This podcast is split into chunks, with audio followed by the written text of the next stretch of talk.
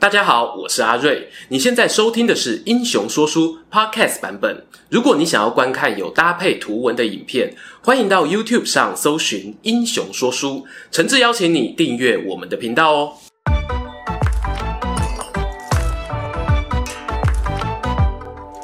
Hello，英雄说书的观众朋友，你们好，我是说书人阿瑞，替大家带来精彩的英雄故事。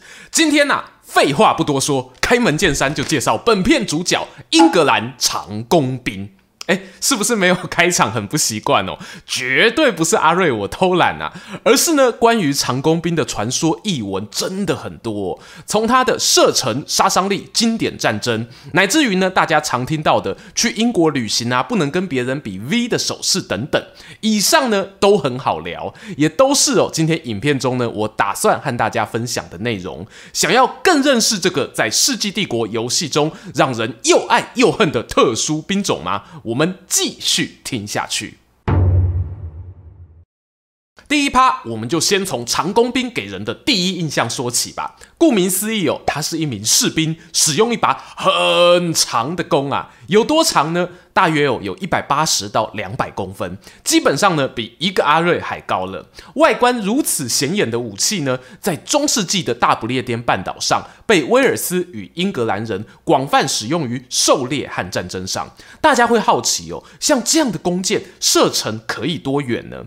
据学者们推测，有效射击距离呢，在两百到三百公尺左右。当然啦，也有记载是射到三百公尺以上的。我们就抓个中间值哦，二百五，差不多呢是标准棒球场从本垒板到全垒打墙的距离乘以两倍哦，很吓人吧？要从这么远的距离射中移动中的物体哦，其实没有那么容易，光是抓前质量就饱了。以前呢，玩《世纪帝国》，印象最深刻的也是长弓兵那令人欲哭无泪的命中率。因此，在战场上哦，如果想要让长弓发挥最大优势，有两个条件呢，我个人认为蛮重要的。第一个条件是数量充足而且训练有素的弓箭手。英格兰长弓兵之所以声名远播，也与他们的人民将弓术训练融入生活当中有关。好比像是打猎啊、弓箭比赛等等，平常熟悉武器，碰上战争时呢，就能派上用场啦。加上啊，被征召去当兵的薪水，往往比起种田更加优渥，这也让民众呢更有意愿自主练习。第二个条件是射多不射单。虽然日常训练可以弥补长弓的远距离准度不足，但毕竟有先天上的劣势，所以比起狙击单一目标，最理想的状况是敌人啊呈现密集阵型时，派出一队长弓兵朝那个区块做范围射击，颇有交叉火网压制的味道。听完长弓兵简介之后呢，我们当然呢、要实战一下啦。紧接着呢，就来跟大家分享一场堪称长弓兵在历史上的代表作，把自己优势发挥到极致的阿金库尔战役。阿金库尔战役是发生在公元一四一五年的冬天。我们听到年份呢，往往觉得比较陌生。讲个事件呢，大家记忆就回来了。英法百年战争。有没有历史课那种书眠记忆瞬间涌上心头？哎哎，醒醒啊！我们今天哦只会挑重点聊啦。英法百年战争呢，顾名思义就是指英格兰与法兰西王国之间因为统治权争议所引爆，从公元一三三七年打到一四五三年，长达一百多年的军事冲突。其实哦，也不是真的打打打打打，连续打一百多年啦，中间呢不时穿插了一些停战时期。而我们阿金库尔战役呢，就是发生在百年战争的中后期阶段，由英国国王亨利五世亲自领军渡过英吉利海峡后，与法军发生的一场遭遇战。想想看哦。御驾亲征诶，为什么事情会搞得这么大呢？这就要从亨利五世上位的经过开始说起了。亨利五世是在爆发这场战争的前两年登基，当时哦，他年仅二十五岁，但已经有超过十年的战场经验。原因很简单呐、啊，来自于他的父亲亨利四世。由于四世当国王时呢，一直有继承权上的争议，所以啊，几乎超过一半的在位时间都在处理国内内战。简单来说呢，英格兰王室血缘可以追溯到来自法兰西诺曼第的诺曼人，那是鼎鼎大名的征服者威廉。因为这一层关系呢，所以当他成为英格兰统治者之后，他的后代哦，不仅仅是继承了英格兰王位，同时也会继承祖先在诺曼第公国的公爵头衔。吉祥后啊，同时具有英格兰国王与法兰西王国封爵的头衔。那这样是不是代表英国是法国的附庸呢？又或者，如果法国发生国王后继无人时，英国能不能跑来主张继承权呢？这个故事哦，讲下去就更复杂了。我们未来呢，有机会再深入聊。把镜头呢转回亨利五世这边啊，他二十五岁继位后呢，把父亲遗留下来的内战问题大致处理完毕，随即呢把矛头转向海外，目标哦就是那个充满争议的诺曼底地区。当然啦，年轻的英国国王呢也不是一味好战哦，他这个发兵时间点呢抓得很刚好。法国跟英国前不久的状况一样，处于往内互打的内战状态，可说是给了亨利五世天赐良机啊！他用两年的时间筹措军备，集结了八千名长弓兵、两千名重装骑兵，还有超过一千人的后勤单位，搭乘一千五百艘船，往海峡对岸进军了。英国军舰呢是从南安普顿出发，很多人哦都猜测亨利五世的目标是比较偏北的加莱港，但这位呢从青少年时期就经历战火洗礼的国王选择走了步险棋呀，他让船队在偏南边的塞纳河出海口登陆，以迅雷不及掩耳的速度包围哈弗勒尔城。原因呢是这里比起加莱更容易控制整个诺曼底中枢，同时还有机会有沿着河流直扑巴黎，展现出。攻击方的气势，亨利五世的部队呢，在一四一五年的八月十九日包围了城池。他还很得意的写信跟别人说啊，对手啊，最多只能守八天，八天过后，我就要挥兵巴黎，让军队在法国境内逛大街，接着呢，到波尔多过冬。但是啊，如果事情真的这样发展呢，那也不会有接下来的阿金库尔传奇了。话说，法国人呢看到英军选择从塞纳河抢滩哦，确实有被吓到。第一时间呢，哈弗勒尔城的守兵严重不足。然而，这座临海堡垒呢，有着先天易守难攻的特性啊，配置有二十六座高塔监视四周，城墙外头呢还有护城河土堤环绕。更重要的是呢，每逢海水涨潮，就会淹到城墙底部，使得攻城路线上呢满是泥泞，大大拖延了进攻方的时间，没错。最后呢，虽然亨利五世还是打下了哈弗勒尔，然而呢，比起他宣称的八天哦，整整多了五六倍啊，花了超过一个月，直到九月底才进入城中。同时呢，因为在闷热的沼泽地作战，加上水土不服，英国军队中呢还爆发痢疾，有学者估计呢，至少造成两千人伤亡，还有近五千人呢是挂病号，无法作战。好啦，这时候我亨利五世清点手头兵马只剩下五千名长弓兵，加上九百名骑兵可用，勉强号称六千壮士。很多军官啊都建议他，船还停在港口啊，我们直接原路返航回英国算了。我听你在放风筝啊！国王呢表示震怒哦，你仔细算算哦，其实从远征开始到现在不过三个月的时间，当时的军队组成还没有大量职业军人。换句话说呢，国家是有跟士兵约定的，这场仗原本估计要打一年，现在还剩九个月，我们就撤退回家，说出去哦还不被笑死。不然这样好了。亨利五世呢，内心啊浮现一个大胆的想法。原本不是呢，预计在北边加莱港登陆吗？我们哦就沿着海岸往北行军，一个示威游行的概念。只要走大概两百四十公里，估计行军时间不到十天就可以抵达加莱。军队都出来了，让他们放风一下，不过分吧？亨利啊，说做就做。十月六日呢，他就率领部队，仅仅带着八天的军粮，以轻装姿态出发。其实哦，他也知道啊，这时候呢不适合跟敌人交战，能越快抵达目的地越好。然而，事情真的会这么顺利发展吗？我们继续听下去。镜头转到法国这边呐、啊，人家也不是稻草人呐、啊。听到哈弗勒尔城沦陷的消息传来，他们派出我军权仅次于国王的王室统帅德阿尔贝，搭搭配呢打过十字军东征的波西考元帅两大名将哦，率领法军紧追在后，成功抢先英军一步，在索姆河的渡口上提前拦截。当亨利五世抵达河畔时，赫然发现啊，敌人已经在对面跟你 say hello 了，那个心啊，整个凉了半截，连忙派出斥候调查附近状况，并且召开紧急军事会议。一查之下发现哦，不止河的对岸哦有敌人，后方的卢昂呢也有法军正在集结。假使呢不赶快下决定渡河，那便是腹背受敌的险境啊。但现在敌人是以逸待劳，就等我们过河到一半直接开打。我就问观众哦，是你会怎么办？不得不说，亨利五世打仗呢真有一套啊。他不知道是有认真研究过战场地图还怎样哦。你看地图上呢，双方对峙的索姆河一路呈直线。但到了科尔比这个地方时，却出现一个弯口。亨利他就算准法军一定会沿着河追踪，大家都走平行线，很难甩掉敌人。但如果在科尔比这里呢，做出一个假装渡河的佯攻，其实呢是来个截弯取直切西瓜，就能让英军用河道的内线优势加速超车，甩掉对手防守。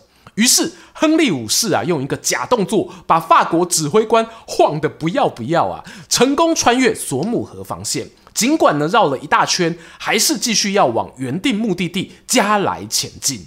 在十月十九日时呢，英国军队抵达内勒这个地方。正当大家想要松一口气之际呢，不幸的是啊。法军大部队成功回防赶上，就在他们的东北方大约十公里的距离，双方哦继续平行线移动跳恰恰。亨利五世呢这时候露出凝重的表情啊，知道决战的日子不远了。他下令所有长弓兵呢准备一根长约一百八十公分的木桩，两头削尖随身携带。当时还没有人知道哦这东西的用途。屋漏偏逢连夜雨呀、啊。哎，我是指物理上的下雨哦。十月又湿又冷的冬雨降临，让士兵们陷入崩溃边缘。英军呢，硬是肾上腺素爆发，在十月二十四日时呢，冲过距离目的地的最后一条大河泰努瓦斯河。这时，距离他们从哈弗勒尔城出发已经过了十七天。说好的八天海岸逍遥游呢，原本的路程两百四十公里哦，也膨胀到将近四百二十公里。饥寒交迫的英国士兵来到河的对岸，发觉前方哦有一条两侧都是树林的道路，可以通往加来，而超过三万名的法国大军却在前方不到两公里外的路口扎营。我想啊，亨利五世应该很难忘记十月二十四日那一晚吧。他下令哦，部队休息，同时呢，派出使者去法国军营谈判，表示呢，只要对方让出通往加来的路，英国可以交还哈弗勒尔城，同时还会赔偿战争以来所造成的损失。大概啊，没有比这个还低声下气的条件了吧。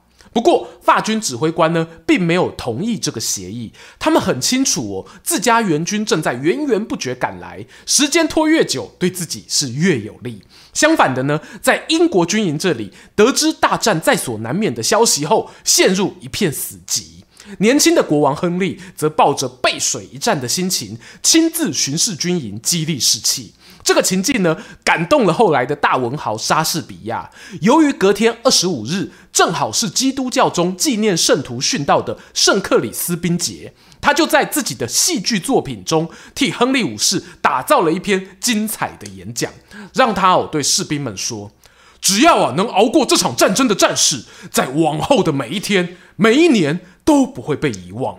你跟我一样啊，都是血脉相连的战士，会和圣人一样不朽。”会被后世永远传颂。其实啊，对比于英国不得不杀出一条血路，在开打之前呢，法国大本营这边哦是有些挣扎的。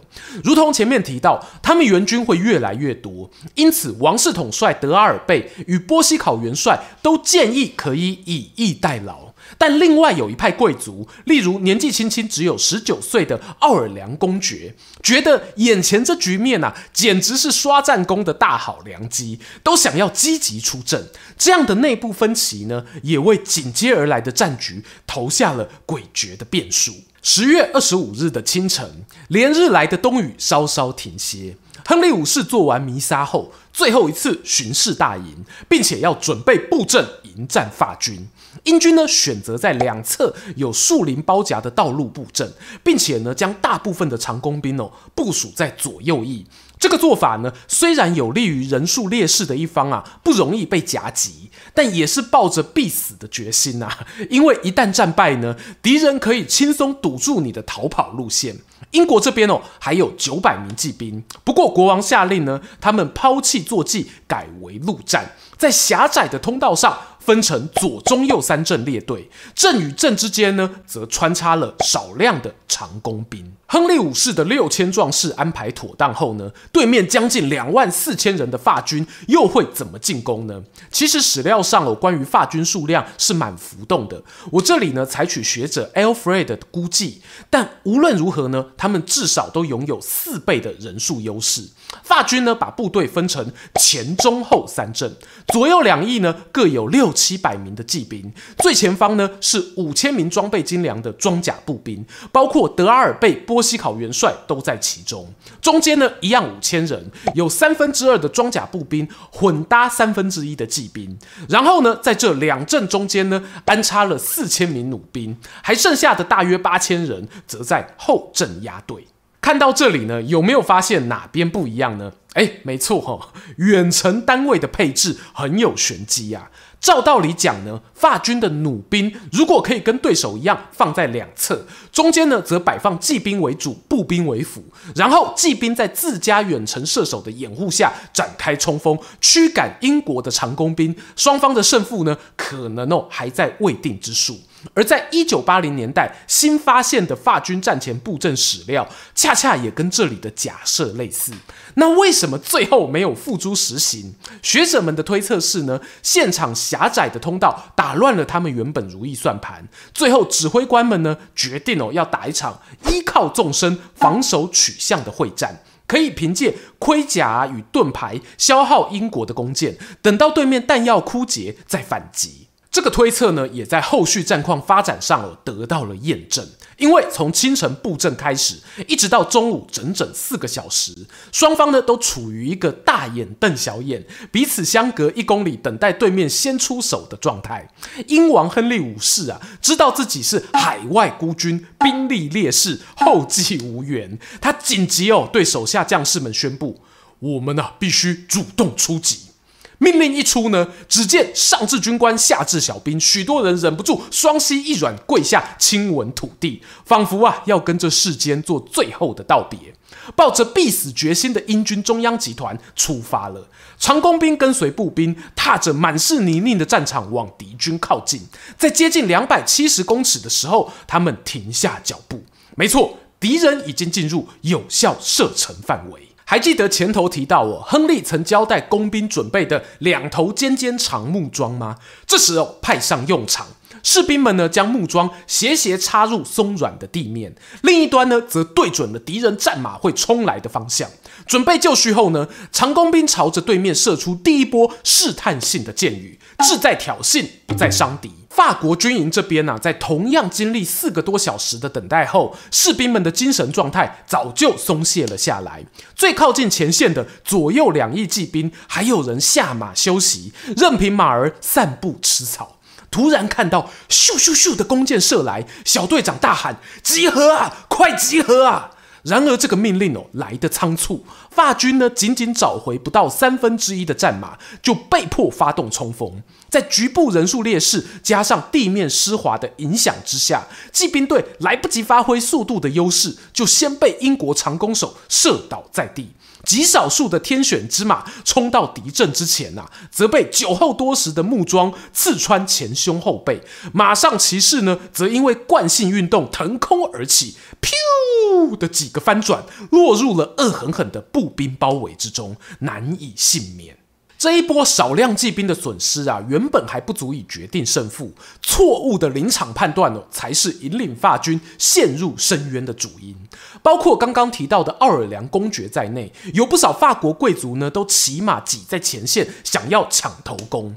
他们看到先锋挫败哦，第一个反应不是重整旗鼓呢，竟然哦是用同样的方式加码进场。刚刚冲不赢啊，一定是因为人不够多啊。但他们呢，完全哦把指挥官原先打一场依靠纵深防守取向的会战计划抛诸脑后，浑然不觉哦。这时候冲向前，那就是攻守逆转，落入英军设下的死亡陷阱。沿着道路前进的战场啊，刚好把数量庞大的法国军队压缩成密集长条状。最中央的步兵呢，甚至有被同伴挤得无法挥舞兵器。看着那一条仿佛黑色蜈蚣的敌人大军，两侧树林中的英国长弓兵啊，抛下心中残存的怜悯，朝天空射出无情的箭矢，只为了返回家乡看自己的未婚妻一面。多了多了哦！看到啊，贵族骑士踢到铁板，法国的第二阵兵团想要上前帮忙，但他们一加入战场呢，反而把友军更往前推挤，替敌人的弓箭手创造更好的输出环境。而亨利五世呢，当机立断，命令战场中央的长弓手哦，也不用射箭了，捡起近战武器帮忙杀敌呀、短短半个小时的时间，法军的主力部队就惨遭血洗的命运。堆积如山的尸体呢，甚至哦快要有两公尺高。幸存的人则成为英军的俘虏。然而，这些俘虏的悲剧啊还没结束。正当亨利五世在清理战场之际，突然听到后方传来法国援军赶到的消息。他没有多想啊，就下令处决战俘。我知道啊，这行为呢，无论在古代或现代，都是会招来批评的。然而，仍然会有学者从英军的角度去思考哦。对于急着回家的士兵来说，能平安撤离才是最重要的事啊。如果无法掌控大量战俘，那在那个时间点呢，真的只剩下残忍处决这条路。事实上呢，还有史料表示哦，亨利五世获胜后，已经先派出使者跟法国谈判，要求他们不要重启战端。因此，更有一批人认为呢，这些战俘哦其实是死在自己人手上啊。如果法国承认失败，尽速进入战后谈判程序，也许呢还有机会保住一命。阿金库尔战役呢，就在庞大的伤亡结算中落幕。法国方面哦，大约有一万人死于此战，有三分之一呢是地位较高的骑士或贵族，包括王室统帅德阿尔贝也阵亡，波西考元帅呢则遭到俘虏。战败消息传回巴黎，恶化了他们原本的内战党争。更有人形容啊，这是法国三百年来最屈辱的一场战争。哎，对了。还有传说，在战争开打前呢，法军非常痛恨英国的长弓兵，所以扬言呐，只要抓到弓箭手，就会把他用来拉弓的食指与中指砍断。没想到话说太满，最后呢，反而自己变成俘虏。那些长弓兵啊，就走到他们眼前，嚣张地伸出两根手指，表示：“ 诶，我的手指怎么还在啊？”因此呢，引申为哦，有嘲讽、轻蔑的意思。英国首相丘吉尔呢，也曾在二战期间和战后公开使用这手势，确实哦，都是用来侮辱政敌或别的阵营。其实照这种说法呢，V 手势主要是跟外国人呛香，英国自己人应该对这手势免疫才对啊。诶，不过大家哦，不要以身试法哦。好啦，话说回战争结束后啊，亨利五世呢带着疲惫军队抵达他们朝思暮想的加莱港。等到他搭上船回伦敦，已经是十一月以后的事了。国王御驾亲征，凯旋归来，让皇宫外的街道挤得水泄不通，也让他取得贵族与意愿啊，继续支持赞助军备预算。然而，大家仔细想想哦，这次远征中呢，亨利五世只在最初三个月打下了那个哈弗勒尔城，后续的战争，包括阿金库尔之役啊，都是为了撤退回国开路。事实上呢，亨利五世在位的时间也不算长，直到公元一四二二年，他以三十五岁过世为止，都持续想要发动对诺曼底的征服，但始终呢没有办法造成决定性的影响。对于亨利国王来说，没有留下辉煌的战略成果，当然哦，有点遗憾。不过，在六百年后的今天呐、我作为一个爱听故事的人，还是很感谢他哦，用出色的军事才华，替我们留下了精彩的长弓兵传说。喜欢今天的故事吗？英雄说书需要你的支持，让好故事被更多人听到。动动手指订阅我们频道，打开小铃铛，选择接收全部消息，这对创作者的帮助非常非常大。如果你还想要给我们更多鼓励，也可以扫描加入会员 QR code，用每个月一杯咖啡的钱赞助我们的内容创作。这里是英雄说书，我们下次再见，拜拜。